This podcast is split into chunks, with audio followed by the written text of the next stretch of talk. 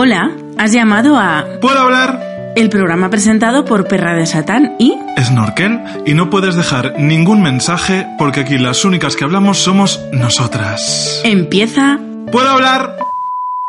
Seguramente que muchas de las personas que hacen podcast hoy en día, que es una cosa como muy moderna hacer podcast, todo el mundo tiene un podcast. No eres nadie si no has hecho un podcast. Nosotras hemos llegado un poco tarde también, como a la vida. Pero es que eh, lo que iba a decir que seguramente muchas de las personas que hacen podcast pues soñaban con su programa de radio, con su, yo qué sé, con su coletilla, con su en directo para toda España. Yo no era una de ellas. A mí la radio nunca me ha gustado, ni hacerla por supuesto, ni escucharla. Pues está bien saberlo eh, ahora que llevamos cinco podcasts ya. Gracias por Pero- tus confesiones. Pero de repente un día, pues hay una persona, que yo lo he dicho mil veces, tampoco voy a revelar nada nuevo, pero por si acaso aquí alguna llamada de rebote, hay una persona en España que a mí me vuelve loca en todos los sentidos, que es ni más ni menos que no nuestro invitado, sino su amigo, que es el hematocrítico, por favor, un beso desde aquí. Que Anda, él, lo, que, lo que él haga, mira, ha hecho un cuaderno de verano para niños, pues yo también me lo he comprado. Lo que él haga, yo allí la primera Pero lo has- o sea, te lo has comprado y lo has hecho. Con intención de hacerlo, pero todavía no me he Ah. sentado. Vale. bueno, pues hay una persona que es el hematocrítico que todo lo que hace a mí me encanta. Y un día hizo un podcast. Ajá. Entonces yo dije, no me gustan los podcasts, pero qué menos, Hombre, qué menos que escuchar. seguir la estela. Entonces hematocrítico no estaba solo.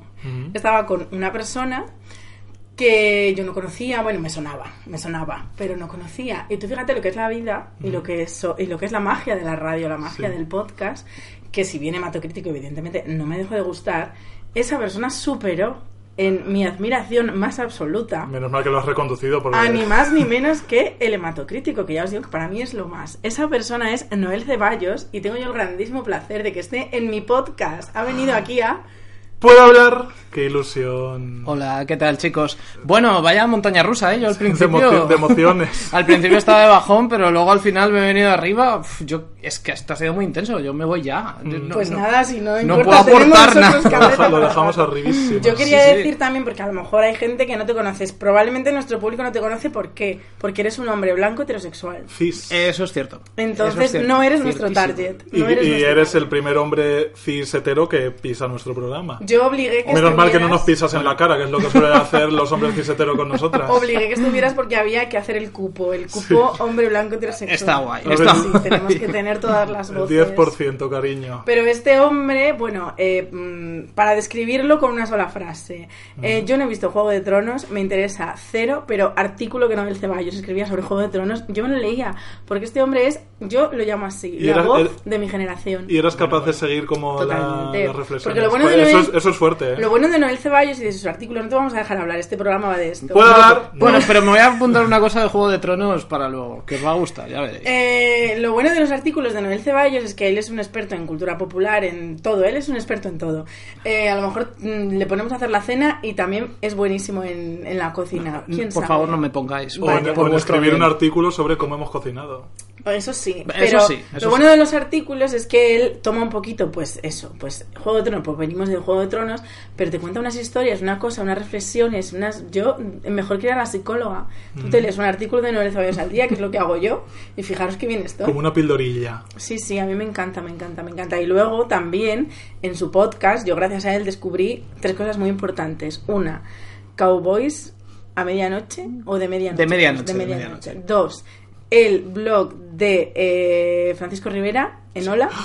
Sí. Y redescubrí, porque lo había descubierto, pero no redescubierto, Médico de Familia. Ellos tenían un podcast, o sea, hacían capítulos especiales para comentar capítulos de Médico de Familia. Qué fantasía, pues eso me lo tengo que escuchar. Sí. Es el, el- pues, bueno, no he dicho el nombre del podcast, se llamaban Los Hermanos Podcast, por favor, haced más. Y pero bueno, supongo que siguen ahí colgados Sí. y, y merecían muchísimo la pena. Y ahora ya te dejamos hablar. Vamos a hacer más. Eso, para empezar eso de entrada, vamos a, a volver. O sea, hay un plan, además, de volver un poco más pro. Porque antes era totalmente amateur, ahora tenemos ahí una... Pero eso era lo bonito, a ver si os lo vais a cargar. No, no, no, eh, porque, bueno, hay fans de, del podcast que van a roparnos, entonces saben que, que lo bonito era el amateurismo. Y de las tres cosas que has comentado, pues que tengo mucho que decir. La primera, Juego de Tronos. Eh, me gusta que no vieras la serie, sino que la vieras a través de mis artículos, porque es un paso más allá del fan más loco de Juego de Tronos que conozco yo. que es precisamente eh, un presentador del punto número 2, que es Cowboys de Medianoche. Vaya, no. Eh, o el 1, ¿no? Era el uno de los que has dicho. Eh, sí, José Luis García. No había visto. No había visto nunca Juego de Ah. Tronos. eh, y empezó la octava temporada y dijo un día en directo. Pues la voy a empezar a ver. Y le dijeron, bueno, todavía tienes tiempo porque la octava no empieza hasta dentro de dos semanas. Y dijo, no, no, no, yo la empiezo a ver por el primer episodio de la octava. Y eso ha hecho. Y le ha encantado. Es fan de Juego de Tronos, pero solo ha visto Solo la, de la última. última. Y le han dicho, ahora verás las anteriores. Y dice, no, no, ¿para qué? Si me he enterado de todo, no necesito más. Pues me parece Eh, muy inteligente. Ha llegado como a una corrida a la estocada final. ¿Para qué? Sí, Mm, él decía que de pequeño iba a ver las pelis en sesión continua y entraba y quedaba media hora y veía esa media hora, le encantaba, pues ya no necesitaba ver el resto de la película.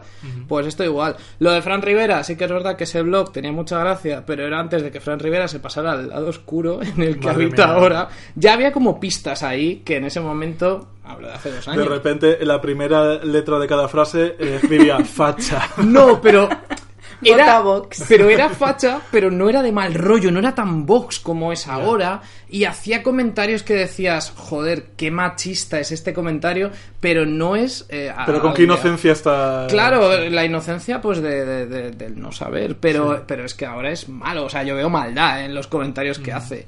Eh, y médico de familia, de eso no tengo nada que decir, eso sigue siendo igual, no, no ha cambiado. Médico se, ahí. se explica sola. No, no le falta. Está en su burbuja, su burbuja noventera y la ves ahora y es como viajar en el tiempo. Joder, es que médico de familia mm, nunca lo seguí. Yo tampoco. No, yo Y- tampoco. Yo- o sea, lo empecé a seguir, vi cuatro capítulos que fueron los que hicimos del podcast y ya está, no he visto más. Y sin embargo recuerdo, o sea, ca- casi con cada detalle, ese momento transmedia de Sí. Telecinco en el que tú decidías si se casaban o no. ¿Os acordáis Ah, de bueno, eso? sí, sí, sí. Que tú llamabas Sí. al... no- 902. 902 tal, tal, tal, 01 si querías que se casaran y al 02 si Qué querías que no. Y es que además habían grabado las dos cosas porque salían las dos cosas como Claro. en multipantalla y yo aquello me parecía, Qué vamos... pioneros. Pero hicieron la versión live porque esto se lo inventaron en los cómics de Batman y era tenías que elegir si el Joker mataba a Robin o no y salió abrumadoramente que sí. Madre o sea que si posiblemente hubieran dicho que quieres que muera Emilio Aragón, los espectadores los habría- lo habrían No, matado. moría eh, Marcial. Morea Marcial sí, pero eso no lo decidió, lo decidieron Que los eso ta- guionistas. también era fuerte que un Sí. personaje tan importante muriera. Un poco Hombre, precursora claro. de Juego de Tronos. Pero también. estamos tú y yo diciendo que es importante sin haberla visto. Pero Total. bueno, entendemos que es importante por la conmoción que hubo al día siguiente en el colegio. Pero yo- Totalmente. ya era como el final de la serie, o sea, ya daba igual. Como si en el último capítulo de Juego de Tronos muere, pues, mm, bueno, para ti va a ser un nombre que no. Vale. Yo gracias a ti ya lo sé todo. Mí- Muere Pepito, que ha salido en las otras siete temporadas, pues no da igual. ¿Y quién era tu favorita eh, no viendo Juego de Tronos? Yo siempre fui con Aria. Siempre fui con Aria. A tope, ¿no? Sí, sí, sí. Sí, porque tú que no, No. has visto Juego de Tronos podrás decirnos hasta qué punto ha calado en la cultura popular Juego de Tronos. Porque nosotros todos. estamos dentro. Claro. En todos.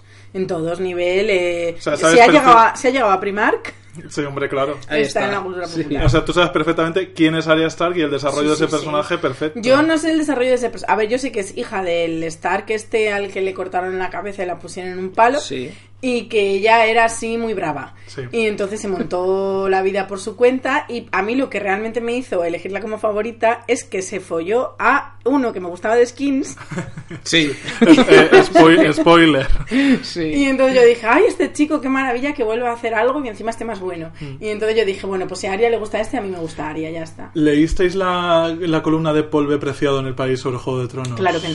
Eh, Yo solo- yo solo mucho, leo en pero. ¿qué era exactamente? B. Preciado es este filósofo queer, Sí. eh, tran- uno es un hombre trans, ha transicionado y ha escrito muchísimo sobre ello y tal. Tiene el manifiesto contrasexual, que es como la Biblia queer, Testo Yonki, que es cuando él se inyectaba testosterona de manera completamente eh, fuera del sistema médico y tal. Y escribió una reflexión sobre el Juego de Tronos y decía, por ejemplo, esto que Aria y Brienne ¿Quién es Eh, Brienne? Este ya no lo tengo yo. es la marimacho. Ah, es un señor. Ah, vale, ya ¿Has sé visto. Star Sí. Wars?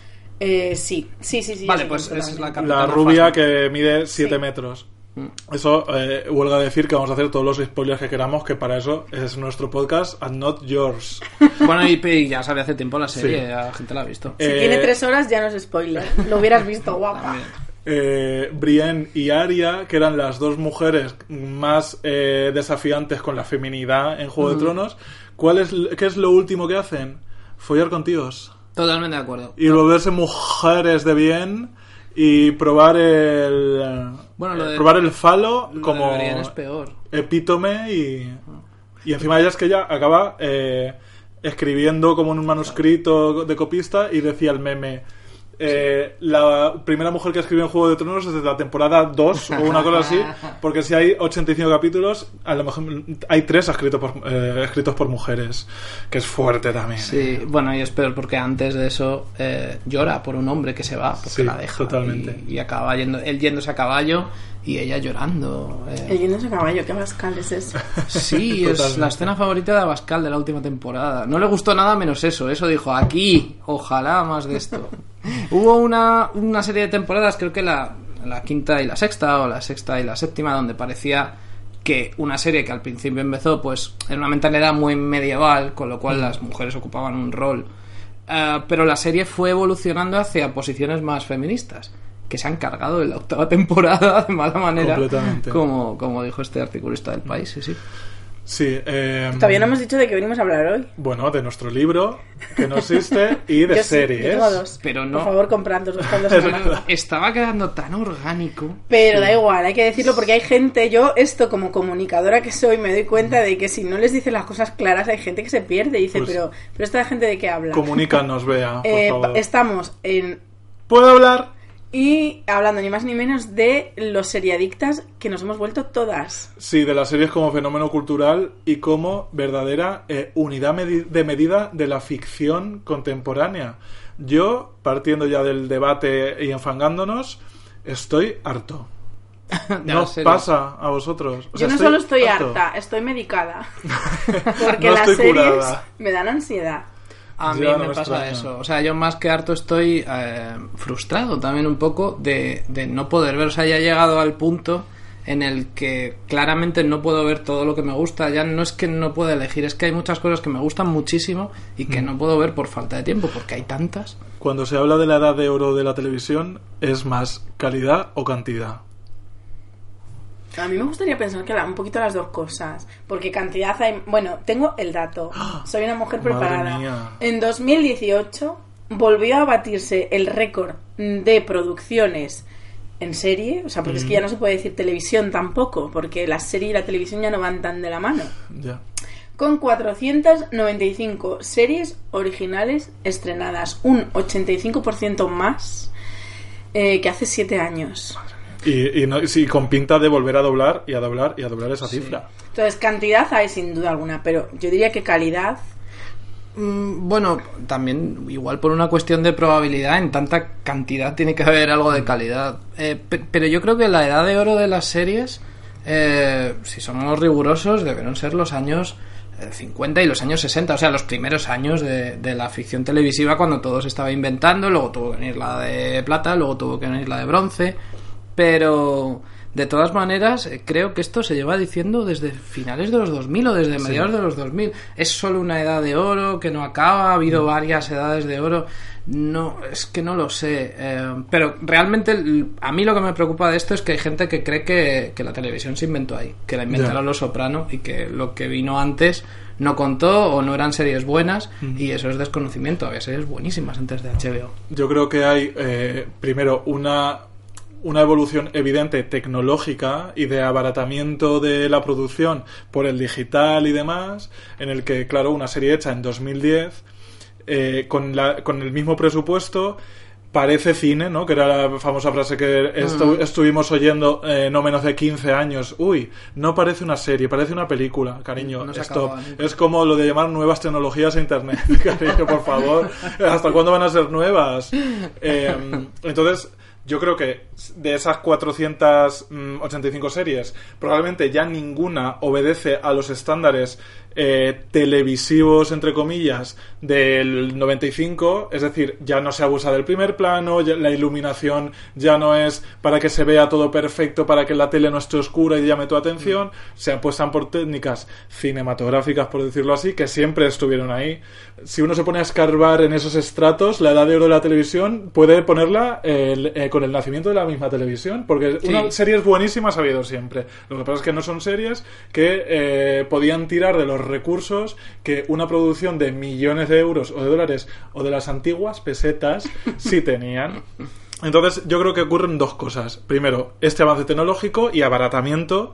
Y luego, que claro, si tú haces eh, 500 series, eh, tú no puedes hacer 500 series que sean para todo el mundo. Y las 10 series que se hicieron en el 51, por poner un ejemplo, eran para que las vea todo el mundo. Entonces, si tú eres un mariquita de 35 eh, al que le falta un brazo, hay una serie para ti ahora mismo en Netflix, cariño. No tienes que buscar.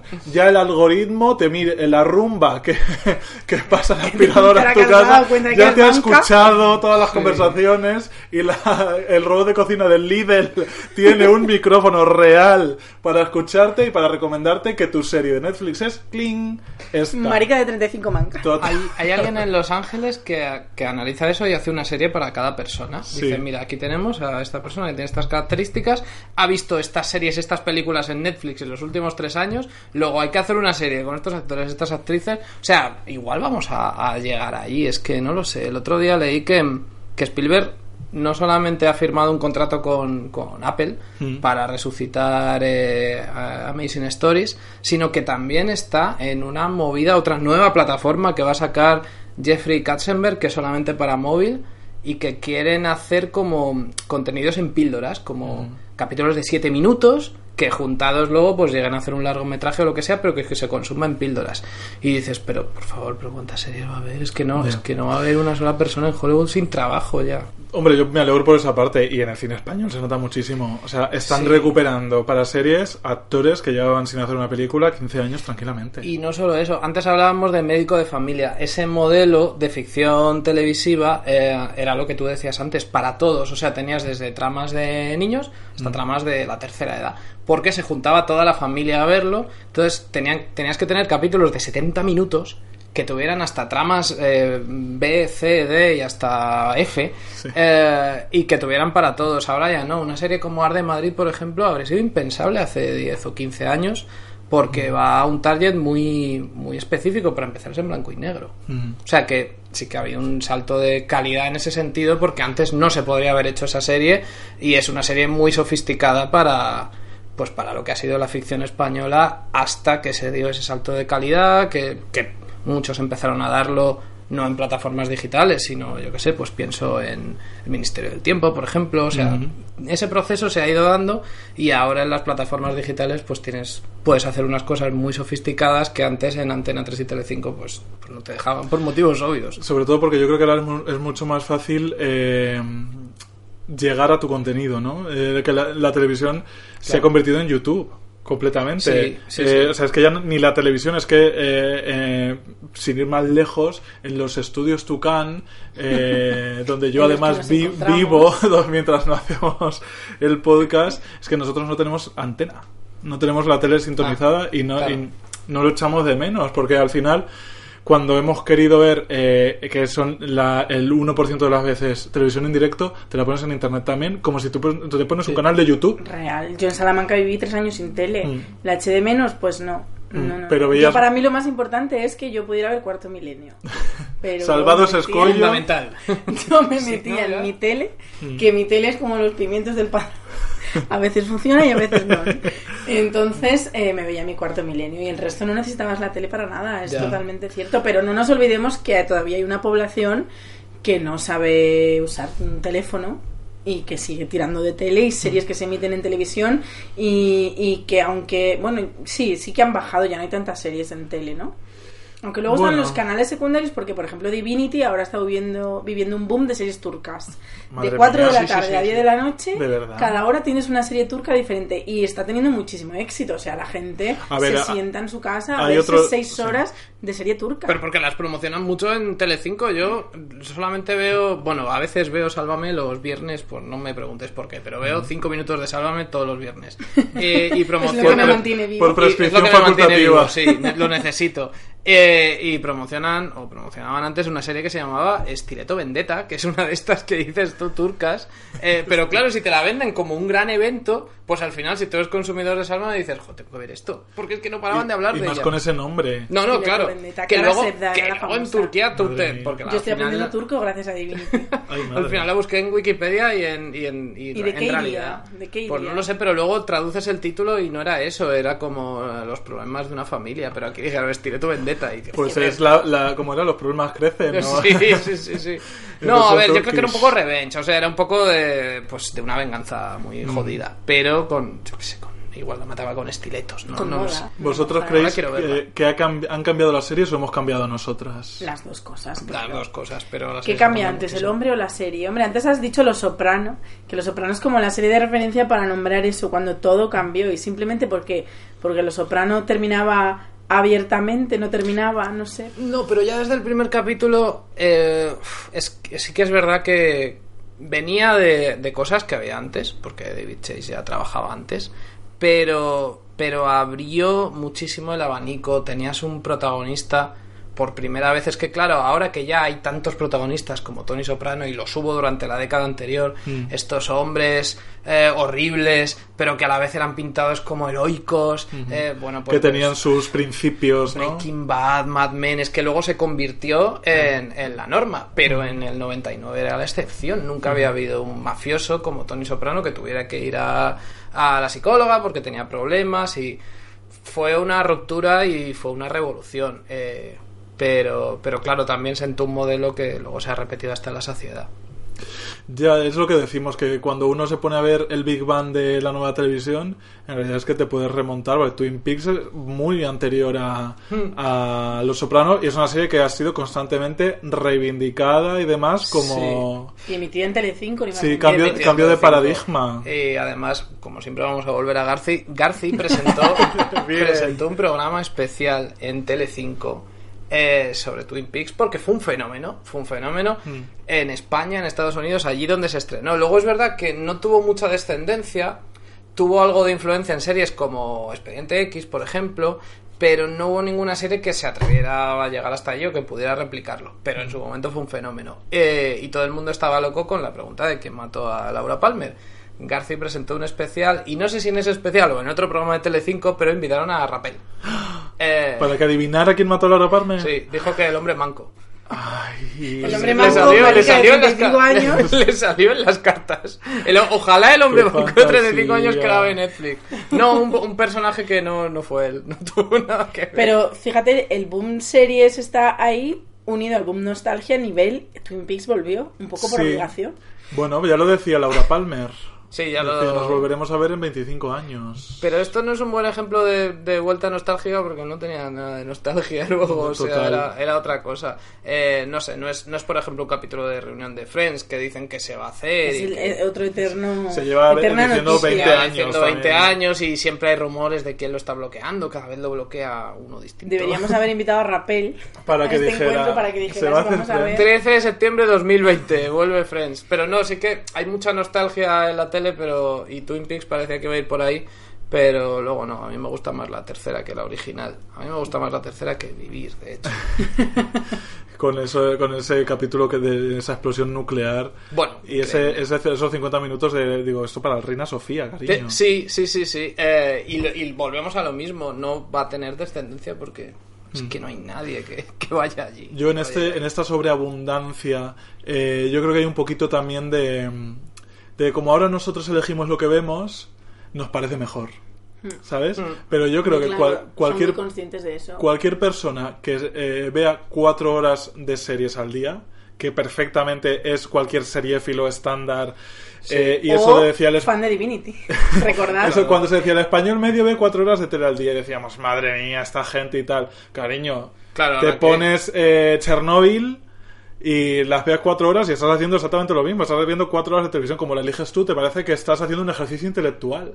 ¿No? Eh, bueno, y dicen que eso no es tele. No, a ver, yo veo series, yo no veo televisión. Eso lo he oído yo muchísimo. Sí. Eh, bueno, es lo que decíamos antes de parece una peli, o sea, hay como un complejo de inferioridad. Pero ya no, o sea, eso se le dio la vuelta porque ahora Ah, pero, mismo... pero aún así dicen que ven series, que no ven tele. Y que, o sea, como diciendo, yo veo mis series de calidad, yo tampoco veo cualquier serie. Si, ¿no? si la ha recomendado Garci, cariño, Hombre, no es televisión. Efectivamente. Sí, bueno, sí, ¿qué sí. series estáis viendo ahora? Había que hacer esta pregunta. ¿Qué estás viendo tú ahora? ¿Qué estoy viendo yo ahora? Bueno, estoy viendo eh, la serie de Nicolas Winding Red, eh, demasiado viejo para morir joven, en, en Amazon Prime, que, que yo la estoy viendo, me está gustando mucho, pero soy consciente de que esto es una rareza y un producto de nuestro tiempo, eh, porque Amazon se ha gastado un montón de dinero en hacer una serie de arte y ensayo muy rara para un público muy minoritario y no sé si eso se va a poder mantener en el futuro. Es que no sé si esto es sostenible. Mm. Tampoco sé si el modelo Netflix es sostenible. Están perdiendo un mogollón de dinero eh, porque se han empeñado en que cada miércoles tienen que estrenar, cada miércoles, cada viernes tienen que estrenar contenido nuevo en su plataforma Mm. y al final eso no, no se puede sostener. Entonces, no sé, no sé si lo que estamos viviendo ahora es un paréntesis y luego empezarán a cerrar plataformas porque esta burbuja va a explotar o no. Pero de momento lo estoy disfrutando. Eh, ¿Y qué otra cosa estoy viendo? Eh, la segunda temporada de Big Little Lies se llama. Es que siempre la confundo con Pretty Little Liars, pero No, no, esta Big es la de Meryl. Streep. Y me está gustando mucho, igual que me gustó la primera. ¿Y usted? Yo es que, como os decía, estoy harto de las series a nivel sociológico y a nivel interno y casi soy activista de no verlas. O sea, de pasar de las recomendaciones y de verdaderamente ver cosas ya muy seleccionadas y dedicarles atención y tiempo y reflexión y no estar todo el rato pendiente de las novedades y demás. Entonces vi hace poco la primera temporada de Marvelous Mr. Ma- Mrs. Maisel, que es también de, de Amazon porque me interesaba mucho el tema, de repente no una cómica en los años 50 y demás, una mujer. Y joder, claro, es que me parece flipante y está, o sea, es exquisita en la producción, que ya solo por eso es que da gozo verla, el coche, el modelo de ella, cómo se maquilla, cómo se quita, el no sé qué. Y mm, me ha encantado. Pero en mi activismo hay una segunda disponible que todavía no he visto porque eh, necesito mis tiempos. Podría haberlo hecho, pero el fenómeno atracón y demás eh, te roba, o sea, te roba la experiencia de que una, una historia que te, te están contando, una historia de ficción, que precisamente su baza es que vas a estar mucho tiempo Claro. con esos personajes y te van a desarrollar las, las tramas y demás, y al final, es que ¿cuánto es Juego de Tronos o Mad Men? 100 horas. 100 horas viendo a- esa historia.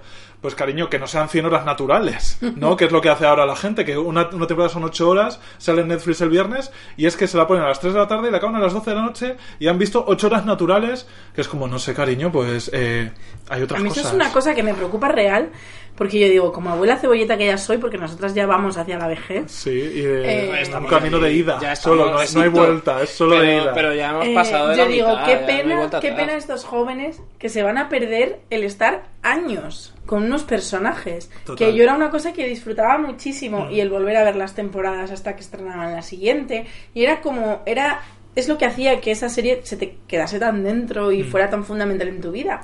Porque yo, una pregunta que me hago, bueno, todavía no he dicho qué serie estoy viendo yo. Voy a terminar antes esa Venga, pregunta reflexiona y luego contestas. No, al revés. Venga, Mm, voy a decir primero qué serie estoy viendo. Yo soy una freaky también y me encanta la historia del arte. Entonces Sí. yo estoy viendo una serie que se llama Civilizations, que está en filming porque es eh, una historia de las civilizaciones a través del arte. Y a las Ya pruebas está. me remito, Y- que es y- la mm, tercera vez que la nombras en el, porca- en el podcast. Es que me, encan- me está encantando y la estoy viendo despacio, Claro. capítulos de 50 minutos y acabo de terminar Black Mirror, que lo terminé también ayer por la noche, y la última temporada, y Black Mirror también, que me encanta. Pero ahora lanzo una siguiente pregunta, que se me ha olvidado, por cierto, que estaba yo diciendo. Eh, a ver. Estabas reflexionando. Sí, de eso, de que las nuevas generaciones... Sí, no van a Ah, estar sí, años. Que cómo puedes tener una serie favorita, o sea, ¿cómo sabes cuál es tu serie favorita si este año has visto 60 series, las has Sí. visto en fast Sí, sí. food, en sí. plan um, cada viernes una? Cada se- o sea, cada semana una mínimo. ¿Y cómo, cómo Claro. puedes llegar al final del año y decir, pues mi serie favorita, Mm. en la que me quiero gastar el dinero del Funko, es esta? ¿Y cómo sabes cuál es tu episodio favorito? Porque si te has dado un atracón y has visto ocho horas seguidas, No los o sea, distingues. No los cada episodio tiene una estructura y un arco de temporada, pero luego cada episodio tiene su... No los distingues, es que a mí me gusta, eh, pues eso, primero saber quién ha escrito cada episodio y luego ver qué es lo que me está contando ese episodio en concreto y cómo encaja luego en el, en el todo. Sí que es verdad que el modelo de Netflix lleva a que haya algunas series que estén tendiendo ya a funcionar más en el todo que, que en las partes, pero no sé. Por ejemplo, ahora una serie como otra que estoy viendo yo que se me ha olvidado deciros, porque están, ahora estoy viendo en plataformas, estoy viendo DVDs que me compré. Madre mía, iba Es- un VHS. Sí, o- porque no tengo VHS, pero si no, sí, porque es Colombo. Y Bueno, Colombo, ¿cómo va a ser esto? y ¿Estás Colombo es una Colombo? serie. Claro, es que si ves un capítulo solo, da igual, o sea, son. Eso sí que dan películas autocontenidas porque el personaje nunca tenía más presentación, más allá de... O sea, eh, el primer acto no sale Colombo nunca. Ves al asesino cometiendo el crimen. Entonces tú ya sabes quién es, ese- quién es el asesino. En el segundo acto entra el detective a investigar. Y lo único que tienes que saber de él, que te lo dice enseguida, es que tiene una mujer, a la que nunca vemos, pero de la que siempre habla, y que se hace el tonto, pero que en realidad es muy listo. Entonces tú puedes ver el cuarto episodio de la séptima temporada, que da igual Lo entiendes lo perfecto. entiendes perfectamente y es una historia autocontenida. Eh, te presentan a un criminal eh, siempre. Además, son el anticolombo siempre porque son gente muy que se cree muy lista. Y Colombo es un tío muy listo que se hace el tonto. Eh, y quieres que les cace. Quieres que este tío, del que se ríen porque se creen que es tonto, les acabe pillando y metiendo en la cárcel. Es la serie más satisfactoria del mundo. Cuando llega al final dices, ¡Toma! Nunca falla. cabrones del mundo es que siempre van a ser capturados por gente buena como Colombo, mi héroe personal. Sin embargo, ahora eh, muy pocas series yo creo que apuestan por la autoconclusión en los capítulos, Ninguna, porque es que ya no ninguna. interesa que veas una hora, interesa que veas ocho. Black No, Mirror, claro, ya el- que la estoy solo Black. Mirror. Solo las, las antológicas. Pero bueno, cada vez hay más. no, no tanto episodios antológicos como Black Mirror, sino temporadas antológicas como la de OJ Simpson o El asesino de Versace. Eh, en realidad es todo American Crime Story. Pero si no te interesa OJ Simpson y si te interesa Versace y ves esa Con temporada. American pues, Horror Story pasaba igual. y ¿no? American Horror Story igual, todos tenemos nuestra temporada favorita, porque es que además entre ellas tienen puntos en común, pero también son muy diferentes. La del hotel no tiene nada que ver con la del manicomio, por ejemplo. Yo, eh, dentro de mis cruzadas personales, que estoy descubriendo que son muchas, no puedo ya desde hace años con la Ryan Murphy. O sea, eh, no puedo más con los plot twists cada dos minutos. Sí. O sea, bueno, igual también por saturación, minutos. porque le, le encargan 20 series al año al final. Pero con el mismo modelo todas, porque Sí. me intenté ver Pose, que por tema no me puede interesar más una serie, y es que al, al segundo capítulo tuve que dejarla porque es que no puedo más con que este chico haga una cosa y parece que no la va a conseguir, y al siguiente plano, cuando volvemos a su historia, la consigue, y al siguiente se la vuelven a quitar, y luego aparece un personaje, y luego otra vez. O sea, por favor, stop. Please stop this immediately. Ryan Murphy. Y me parece que el modelo Ryan Murphy está calando también, ¿eh? Sí, bueno, eh, creo que ha firmado en exclusiva un contrato con Netflix, o sea, la- lo, se, Vamos estaba, se estaba prodigando tanto que, que al final Netflix ha tenido que decir, no, no, te pagamos lo que quieras, pero, pero te tenemos nosotros y no, Bien atado. no las demás, sí, sí. Qué ¿Cuál es vuestra serie favorita? Nosotras que somos más viejas y hemos dedicado años de nuestra vida Hmm. a ver series, así solo pudieras decir una. Pues otra autoconclusiva totalmente que es eh, Twilight Zone. Eh, la, la anterior, la antigua, la original, porque el remake no me ha gustado nada. Pero sí, yo creo que Twilight Zone. Y luego, de la que más fan he sido activamente, eh, Buffy. Mm. Fíjate que yo nunca vi Buffy y creo que como maricón incluso me falta eso, ¿no? Eh, Porque ha es- habido ¿qué- mucha- ¿Qué te voy a decir? Es buenísima. Ha habido un fandom queer ahí súper Sí. fuerte con Buffy. Sí, eh, porque es que es una serie que ya desde la, creo que la tercera temporada empezó a, a tratar esos temas pues de manera muy abierta como no se estaba haciendo en, en- en ninguna cadena similar en ese momento que era pues eso, finales de los 90, principios de los 2000. Eh, fue muy importante en ese sentido, sí. Yo, eh, ya que no puedo decir Ostor Royal Manzanares, Claro que puedes, es tu podcast. ¿Esto, esto qué plataforma la tiene? Filmin. eh. Flixolé. Eh, joder, te lo iba a decir, Flixolé, es Qué verdad. fuerte Literalmente sí que la tiene. Sí, sí, sí, sí. Sería Y- muy interesante ver un... que- Deberíamos hacerlo como... Es que estaba haciendo live- un chiste y me de he dado cuenta de que no es un chiste, es que Live, existe. live viewing de Robada de el- idea a los el- hermanos podcast, vamos a del hacer un piloto de. Ostor Royal Manzanares. Ah. Fun fact, cuando mis padres vinieron eh, hace unos meses a pasar el fin de semana a Madrid, eh, ya de- después de todas las actividades del Museo del Prado y demás todo el día, llegamos a casa y digo, ¿qué les pongo que se puedan entretener?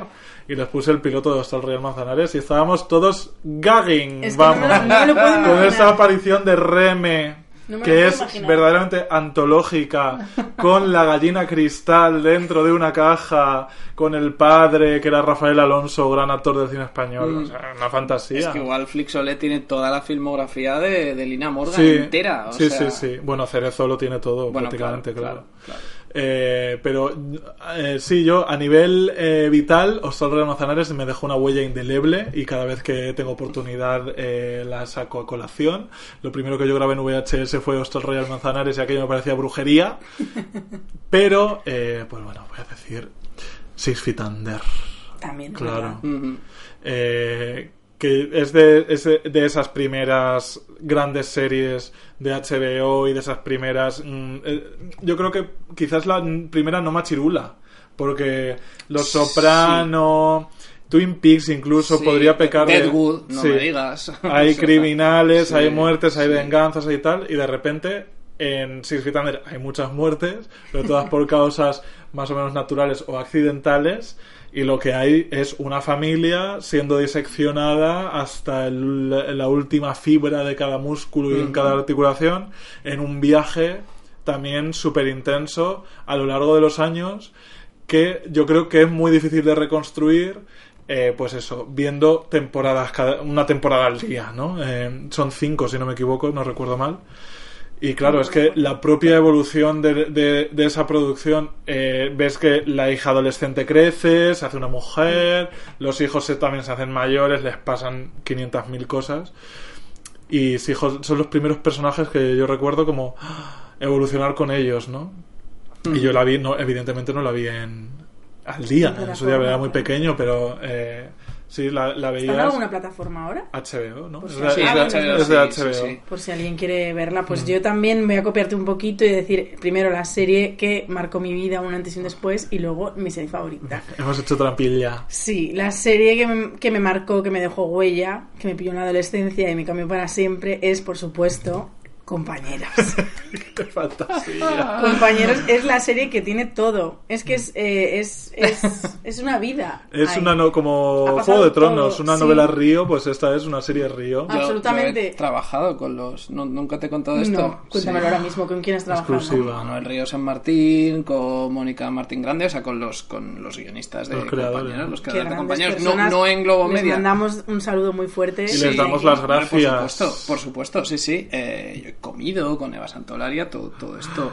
O sea, yo he vivido tu sueño, me estoy dando cuenta. No, porque mi sueño, yo realmente tengo un sueño que voy cumpliendo poco a poco. Yo quiero una foto con cada persona que haya pasado por compañeros. Entonces yo voy por la calle mía. y me encuentro a Miguel Reguillán y lejos de decirle qué gran actor eres, me encantó el bosque animado, cualquier... no, yo le digo, madre mía, bacterio.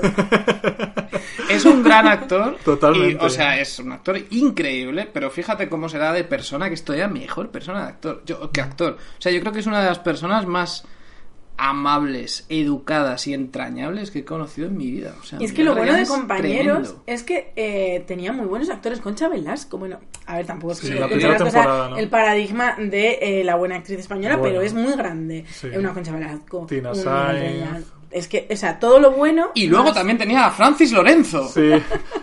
Pero lo hacía muy bien, lo hacía muy bien. A mí como Alfredo me lo creía. Hombre, bueno. como hermano de Miguel Reyán ya no tanto. Bueno, es que era ¿cómo era hermano Ma- de Miguel Reyán. María. Rebellón.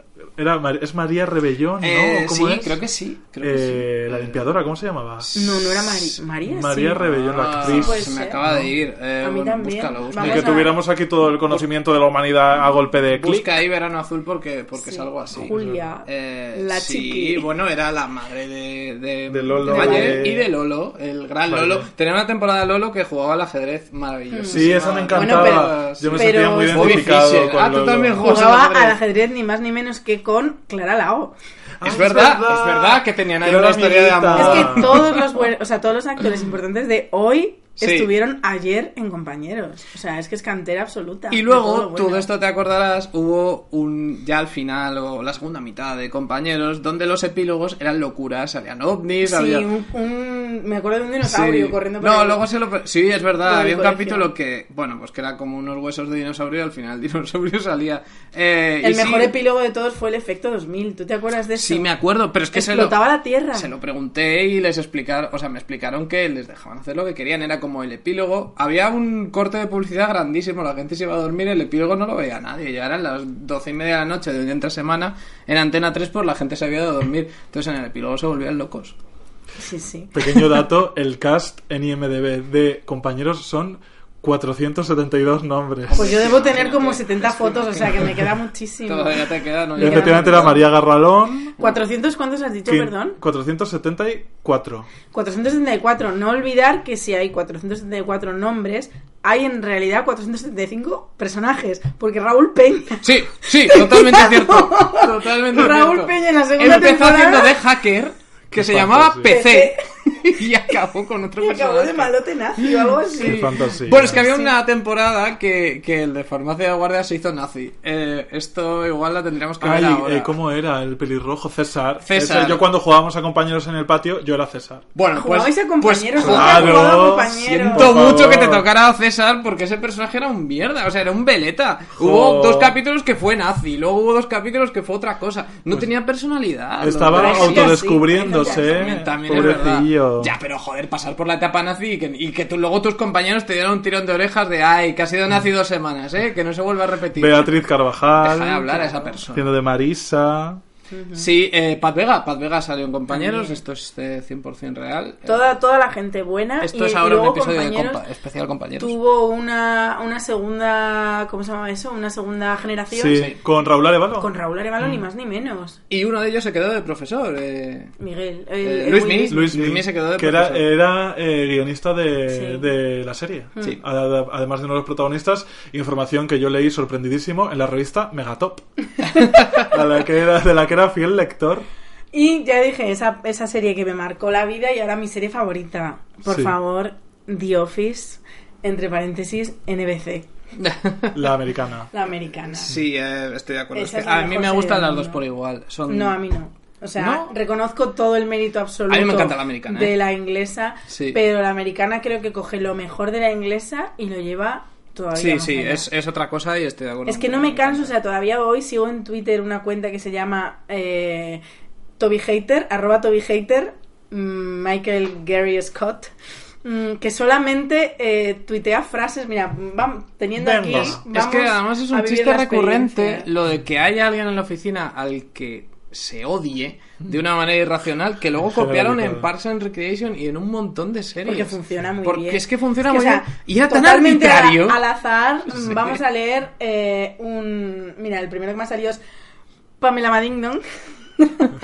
Pero, eh, claro, es que como mi, mi English pronunciation no es del todo buena, A ver, Traduce, traduce pero simultáneo. eh, no, pero es que esto es un chiste en inglés. Jan dice, surely you aren't serious. Y Michael dice, of course I'm serious. And don't, can- and don't call me Shirley. Pero eso es un chiste de aterriza como puedas. Pues mira, se lo han, se lo han puesto a. Es tal cual un chiste de aterriza como puedas. ¿Y sí, qué sí. tengo aquí? A ver, Kinda, good news, bad news there. I was able to be on... Ah, sí, esto, mira. eh, dice, esto es una situación de buenas noticias y malas noticias. Eh, fui capaz de estar en la... O sea, llegué a la escena del crimen tan rápido porque yo estaba en el car, en el coche, perdón, que la atropelló. Cuando atropelló a Meredith. Soy muy buena haciendo traducción simultánea del inglés, me acabo de dar cuenta. Fíjate, Hay- una, una faceta más que haces con éxito. Es Es verdad. increíble. Otro éxito para Hay un episodio de, de, de Office que tiene el, mi arranque preferido de un episodio de sitcom que es cuando hacen parkour. Eh, y, y eso es realmente muy gracioso. Es que Pero sobre todo es que hay un momento que dice Jim, pone un vídeo de parkour y dice, esto es parkour. Lo que hacen ellos no es parkour. Y su manera de hacer parkour era como subirse en un sofá, pero muy lento, o sea, todo muy, muy ridículo. Es que era lo mejor. ¿Tú has visto The Office? La vi entera y al día en su momento, Qué sí, sí. fuerte. Y, la- y me vi la británica. Yo además soy una mujer leída y en mi, mi en el máster que estudié, eh, mi trabajo de fin de máster iba sobre sitcom contemporánea, eh, sobre género, autoría y demás. Entonces The Office era una de, la- de las fuentes, pero The Office la inglesa. Que hay una diferencia, bueno, Eh, bueno, a ver, yo de, creo que... de tono y tal, pero bueno, sienta las Sí, bases. La inglesa era cínica y la norteamericana es humanista. O sea, en el fondo había un cariño por los personajes que, que en la inglesa no estaba porque, porque era casi apocalíptico ese tono que tenía. Sí, Ricky Gervais nos, eh, Que va, que va. Y no se cuando- andaba con chiquitas. Pero y cuando lo hacía era para ridiculizarlos más, o sea, no, no, no tenía calor humano esa serie, en cambio la, la americana a Claro, a mí lo que me gusta de la americana es que al principio cuando copia más a, Sí. a la, a la inglesa las dos primeras temporadas, no te puede caer bien Michael Scott, el protagonista, porque es gilipollas. No. Pero luego, o sea, yo, bueno, eh, he visto tres veces The Office, Madre mía. pero el último capítulo de la séptima temporada, que es cuando Michael Scott se va, solo lo he visto una vez porque no puedo volver a Claro. verlo. Directamente no puedo Mm. pasar por ahí. Pero recuerdo que había un episodio que era un punto de giro, que es uno que están haciendo un anuncio para la compañía esta de papel que tienen.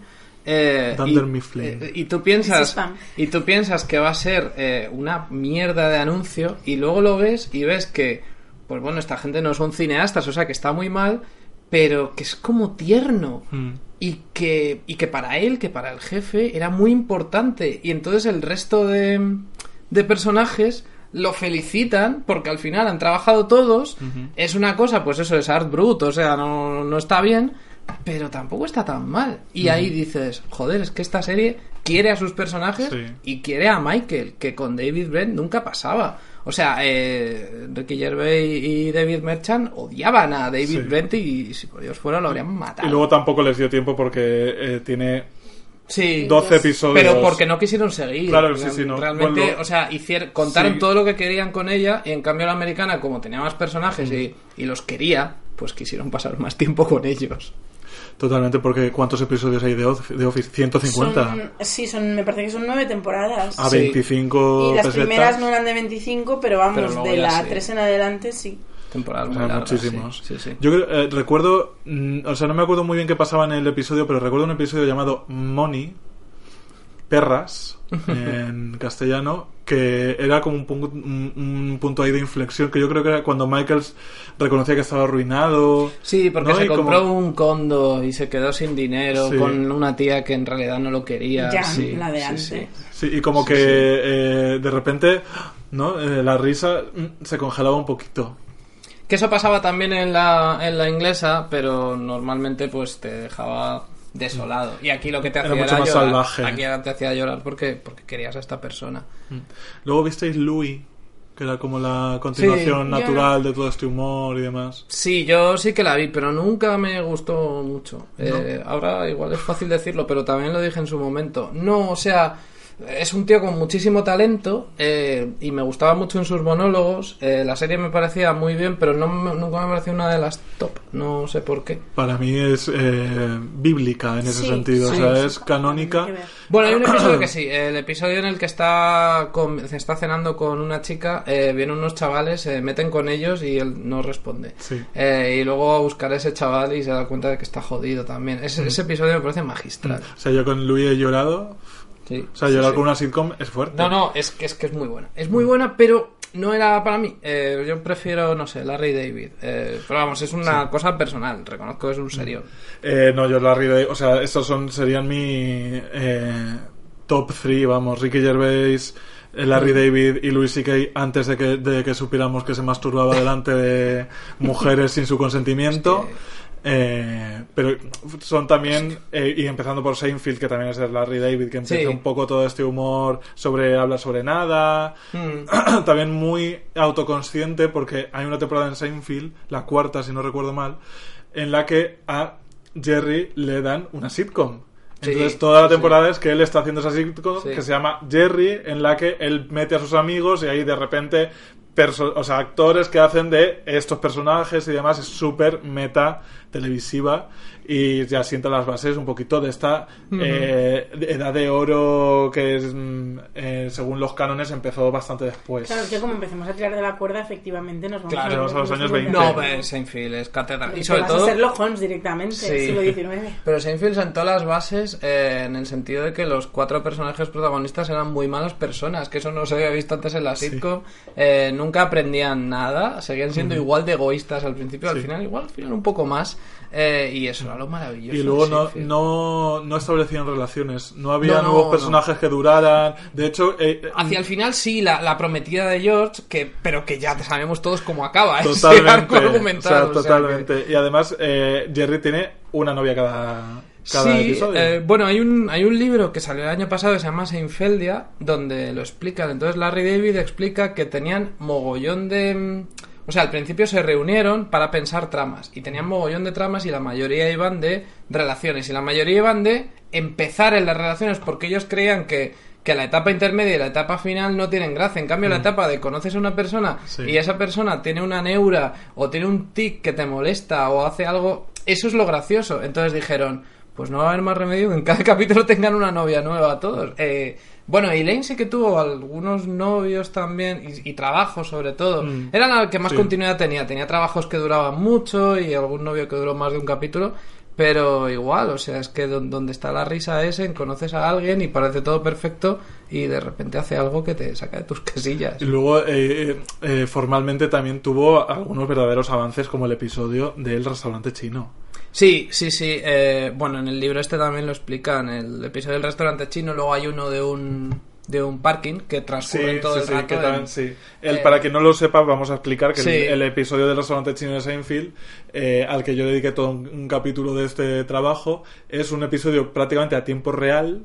eh, en el que los personajes están esperando a que les den una mesa en un restaurante chino. Entonces, claro, ese tiempo real, el tiempo de la vida, eh, llevado los personajes de sitcom que tienen que estar todo el rato generando chistes y generando risas enlatadas y demás, pues les vuelve completamente locos. Sí. De hecho, lo hicieron tan, o sea, tan aposta que en el corte publicitario que hay, eh, acaba, o sea, eh, ese corte se produce a mitad de frase. Para que tú no pienses que ha pasado tiempo con la publicidad, o sea, que ellos están en el mismo, en el mismo punto. Y Elaine acaba diciendo, pero ¿qué hago yo aquí? ¿Pero quién soy? ¿Qué hago yo aquí? Y es súper guay cómo, lle- o sea, coger un género tan encorsetado como la sitcom y de repente introducirle una temporalidad distinta, vuelve a los personajes locos. Sí, bueno, también porque eh, David y Seinfeld no contrataban guionistas de sitcom, de hecho los odiaban, les mandaban sus versiones de guion eh, y los odiaban porque tenían como en la cabeza una serie de estructuras que ellos no respetaban y no querían reproducir. Entonces traían a gente graciosa, pero que no tuviera ya la cabeza cuadriculada. eh, y claro, eso es lo que te permite hacer este tipo de cosas. Pero por otro lado, ellos conocían muy bien los mecanismos de la, sit- de la sitcom. Lo que pasa es que en su serie Sí, de la no comedia, del stand-up Sí, sí, por supuesto. Entonces era otra cosa. Ellos querían un tipo de flow muy diferente y por eso consiguieron un producto revolucionario. Pues sí. Todas estas series nos convirtieron en lo que se llama seriéfilos, que yo es una palabra que me, está, me, me espanta un poquito, Estás la tú verdad. muy de no con las series. Cariño, porque ya te digo que estoy harta de que se han convertido en, en lo único que existe. Eh, y en verdaderos eventos en los que hay que ver la serie de la semana o estás completamente fuera de la conversación social. Totalmente. Eh, Eso pasa. ¿Vosotros os consideráis seriéfilos? Yo sí. O sea, yo soy seriefila porque me gustan las series, porque siempre estoy viendo una serie, porque disfruto y porque, no sé, porque sí, porque ya está, porque me gusta. Pero dentro de, la- de lo- de los productos culturales, digamos que la serie es, es tu producto cultural de preferencia. Hombre, yo a mí me gusta pensar que es la película. O sea, creo que lo que más a mí me gusta que me de todo de toda la vida, o sea, desde que era nada, a mí lo que me gusta es que me cuenten historias. Sí. Me da igual que me las cuentes así de tipo a mí, que me hagas una serie, que me hagas una película, que me hagas un documental, que me hagas una canción, Unas sombras hagas un- chinescas unas incluso. sombras chinescas, unos mm, Muppets que me encantan. me da igual, me encanta que me cuenten historias, pero sí es verdad que yo siempre he sido más de películas que de series, pero creo que por primera vez en la historia, como los datos que ofrecí antes, Sí. creo que este año, yo que soy muy friki de Film Affinity, de mirar mis propias estadísticas, Sí. creo que este año va a ser el primero que haya visto más series que Qué películas. fuerte. Yo, vamos, eh, arriba filming y arriba verte una peliculita por la noche e irte a la cama con una historia completa. Hmm. Eh, lo de además tener que mm, estar al día eh, con las siete series que tienes que llevar al día si quieres ser alguien, me parece eh, psicópata, psicopatía, completamente. Igual lo de seriéfilo es algo que te tienen que decir. O sea, tú no lo puedes saber, pero cuando alguien te dice, eres un seriéfilo o una seriéfila, ahí ya es cuando dices, "Oh, ojo, pues igual sí. No A sé, yo co- conozco gente que se considera cinéfilo, por ejemplo, eh, y que me ha dicho, es que la película que más veces he visto, que la he visto hasta cuatro veces, es Gladiator. bueno, eso igual... ¿No será ese mi padre? Yo qué sé. ¿Conoces a mi padre? Pues mira, te iba a decir, no, es que cinéfilo, pues no, sé- no sé lo que significa y tampoco sé lo que significa. Cinefilo, según Garci, creo que era Garci, era haberse visto 25.000 películas. Es verdad, es que Madre claro, o sea, si entramos ya en este mundo cuantitativo, no lo sé, yo no Odio, Creo que este, este capítulo debería dejar de llamarse series y llamarse García. Garci, sí. Ojalá. Especial Garci. No, si hacéis un especial García en la segunda temporada, llamadme, ¿eh?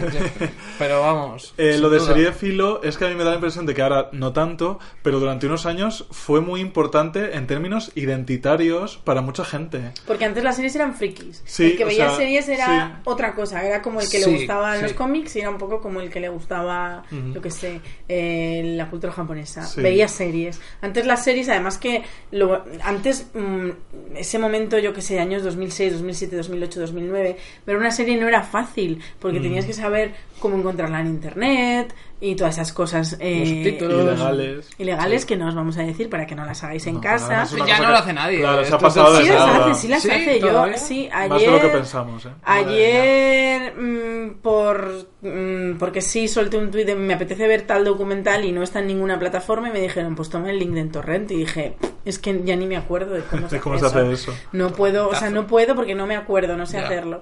Y, mm, y eso, ser seriéfilo era eh, no solo eh, ver series, en el sentido de que había muy poca gente que veía series, con lo cual te daba eh, una pertenencia a un grupo pequeño, exclusivo, Sí. diferente, sino que te lo tenías que currar, porque no era, Sí. no era fácil ver. O sea, yo me acuerdo de ver Sí. Perdidos Mm. y, y- y, no era fácil ver Perdidos. Yo- No todo el mundo Claro. veía Perdidos, los que lo veíamos estábamos locos. Perdidos yo creo que marcó el inicio del, del seriéfilo en España. Mm. Es que Pero fue muy fuerte. Quizá un poco House también, porque había un momento en el que ver House Pero House no y, daba ana- por la y ana- tele. sí, y Anatomía de Grey te distinguía socialmente, me explicas. Pero sí las daban en cuatro, cuando nació cuatro. Sí. Sí. Eh, pero Perdidos no la emitían en televisión. Y sin embargo fue un fenómeno. Mm, Bueno, luego la dieron en la 2 un poco, ¿no? En la Sí. 2 me parece que era, y luego, en Y luego en cuatro, pero también en como... Fox, en Fox Y mar- cosas maratonianas de toda la tarde, ¿no? Sí, sí, sí. Y el episodio final en cuatro. eh, Sí, con- a las 6 de la directo. a mañana. las seis de la mañana con, cinco minutos que se perdieron Total. para siempre. Yo me levanté también, ¿eh? Para Sí, verlo. sí.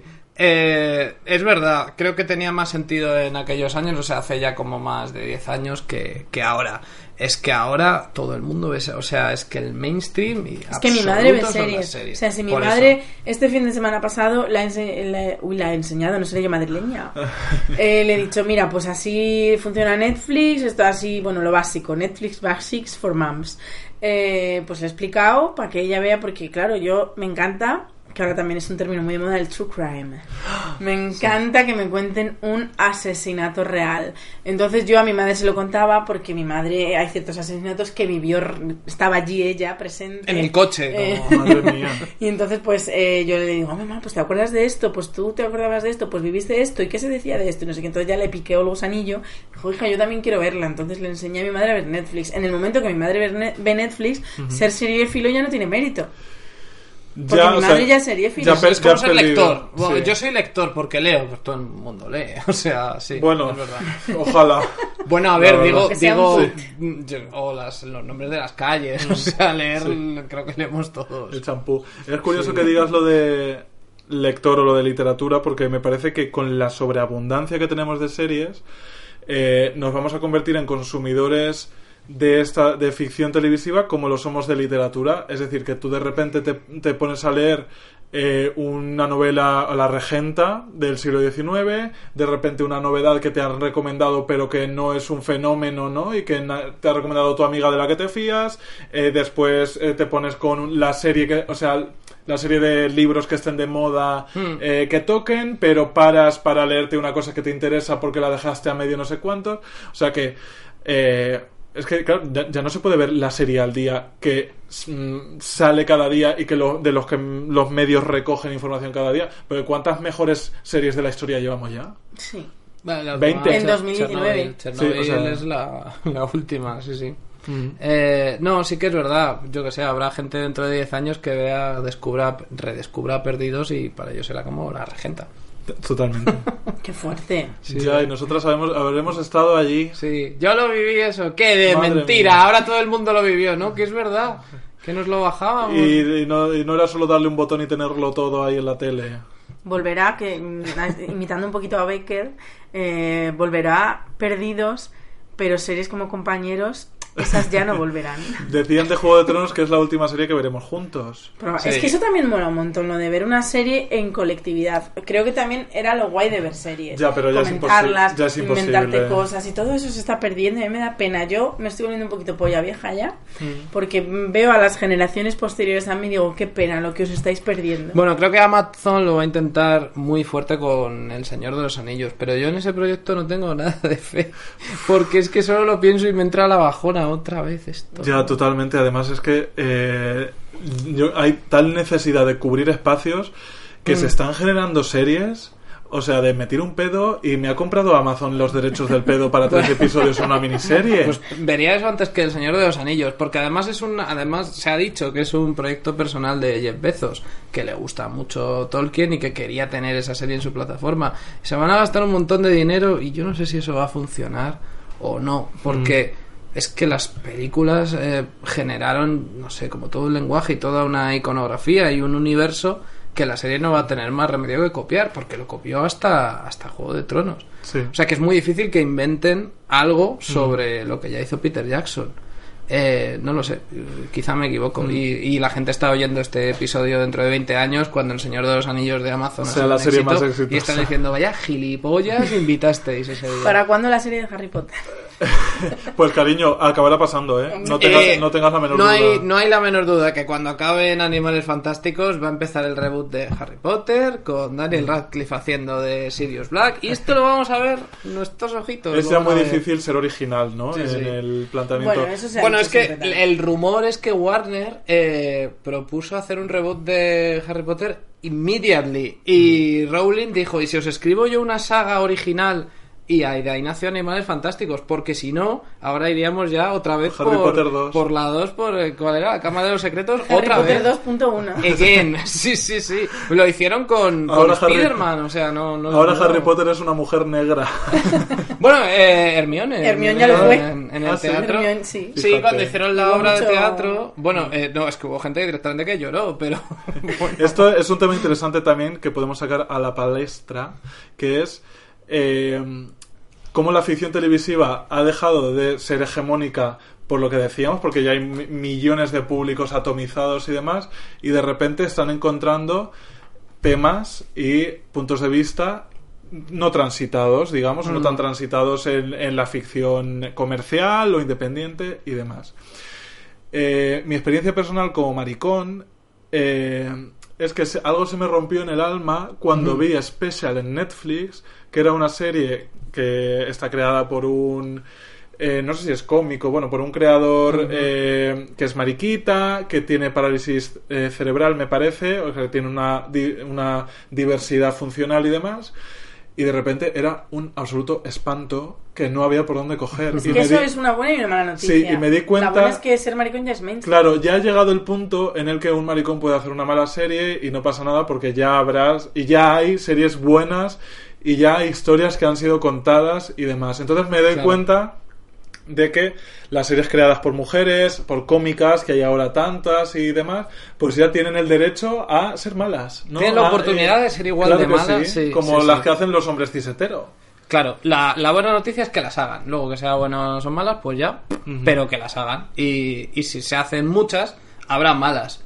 Eso es señal de que se hacen muchas. Luego, luego es bueno. Yo ahora me estoy leyendo un libro sobre la mujer que diseñó al personaje del monstruo de la Laguna Negra en los años 50. Que Qué fue cosa, una qué cosa más concreta. Es, es- de verdad que es muy concreto, es muy interesante porque es el primer monstruo y único hasta la fecha monstruo del cine que lo ha diseñado una mujer. Normalmente los técnicos de maquillaje y efectos especiales son hombres. Esta fue una mujer. eh, fue tan famoso que lo diseñara ella que el estudio de la Universal se la llevó de tour y el jefe del departamento de efectos especiales, que era un hombre, tuvo tanta envidia que la despidió. Toma ya. Eh, y entonces su nombre ha quedado como olvidado. Claro, la criatura de la Laguna Negra mola muchísimo, es de los mejores monstruos de la historia, pero lo que dice el autor en el prólogo es que na- no se le ha dado a la mujer la oportun- a ninguna mujer la oportunidad de crear más. Entonces sigue siendo la única. Eh, ¿Cuántos monstruos increíbles nos, habemos- nos habremos perdido? Y probablemente también alguno malo, pero, pero sí. eh, y esto es lo mismo. O sea, que creen series, un montón de gente que hasta ahora no tenía acceso, que sean buenas o malas, pero que las creen. Sobre todo porque series sobre lo que tú decías, hombres en el límite de lo moral, Mi- que siguen sus principios pero tienen que rebasarlos. Por favor, ya, ya está, cariño, ya está. Esto lo digo yo mucho con la música, que es como eh, las, las canciones de cuánto me gusta esa chica o cuánto me hace sufrir esta chica siendo yo un hombre cisetero. Cariño, ya están los Beatles, ya lo hemos oído en 500.000 veces. Está bien que haya de, de, de otros palos y de otros ámbitos. Para mm, cerrar este bonito podcast dedicado, dedicados a las series, ya, pero sí, si llevamos hablando cinco sí. minutos. pues han sido eh, cuatro y medio. Bueno, Eh, Siempre tenemos esta bonita costumbre de que el invitado elija, así de frente y de repente, una canción para despedir el programa que sea importante para ti. ay, madre mía, cómo... cómo- Y nunca avisamos para que sea realmente No, no, sí, sí. un brete. Bonita palabra. Ojalá un podcast especial la RAE. pues Las mira, mejores palabras del castellano. especial sintaxis. Sí, Además, voy ar- haciendo chistes mientras me lo sin pienso. argumentar ni nada, o sea, solo palabras que nos gusten una tras otra. En plan, Brete. falacia. Así 50 minutos, cariño.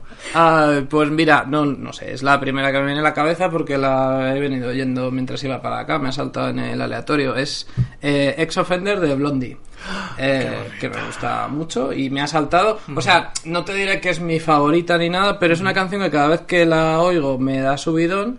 Eh, me parece que es sobre un tema que se ha tratado poco, que es que te pare un agente de la ley eh, y tú sepas que lo has hecho mal, que has hecho algo malo, pero a la vez te quieras follar a esa persona porque representa la ley, quizá eso te pone. eh, y es un temazo, es un Sí. tema sencilloso. Y Debbie Harry, que tiene una muy reivindicable carrera como actriz.